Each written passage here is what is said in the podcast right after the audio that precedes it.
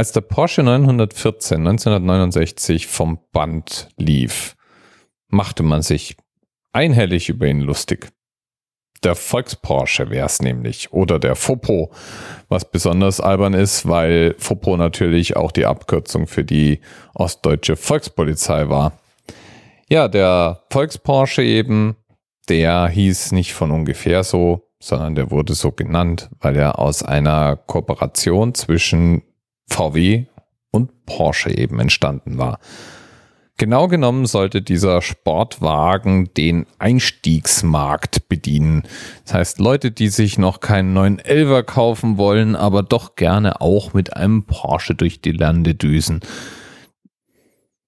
Ja, der 914 wurde insgesamt jedenfalls um die 120.000 Mal gebaut und unter anderem auch in die USA exportiert. Ist auch heute noch ein sehr beliebter Oldtimer, den man gerade auch auf Oldtimer-Treffen, wie zum Beispiel dem Treffen 50 Jahre Porsche 914, das es vor gar nicht so langer Zeit gegeben hat, reichlich bewundern kann. Es gibt eine Menge Sammler und Oldtimer-Fans, die mit genau diesem Porsche durch die Lande fahren. Gebaut hat man ihn bis in mein Geburtsjahr hinein, bis 1976. Und unter anderem war der Porsche 914 dafür bekannt, ganz besonders rostanfällig zu sein.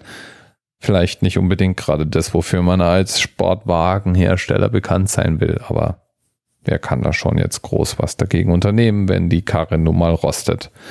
Trotzdem fahren immer noch eine Menge von denen rum, wie gesagt, hauptsächlich in privater Hand.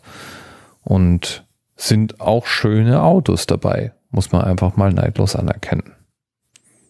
Lieben Dank jedenfalls für den Hinweis auf den Porsche 914 an Themenpate Eri. Und wenn du mehr über diesen doch recht klassischen Fahrzeugtyp wissen willst, dann schau doch mal beim Eintrag zur Sendung vorbei. Da packe ich dir ein paar YouTube-Dokus rein. Da kannst du dir den Porsche 914 in voller Fahrt anschauen. Bis bald. TMRS 10, 9, 8. The experience of 47 individual medical officers. Was hier über die Geheimzahl der Illuminaten steht.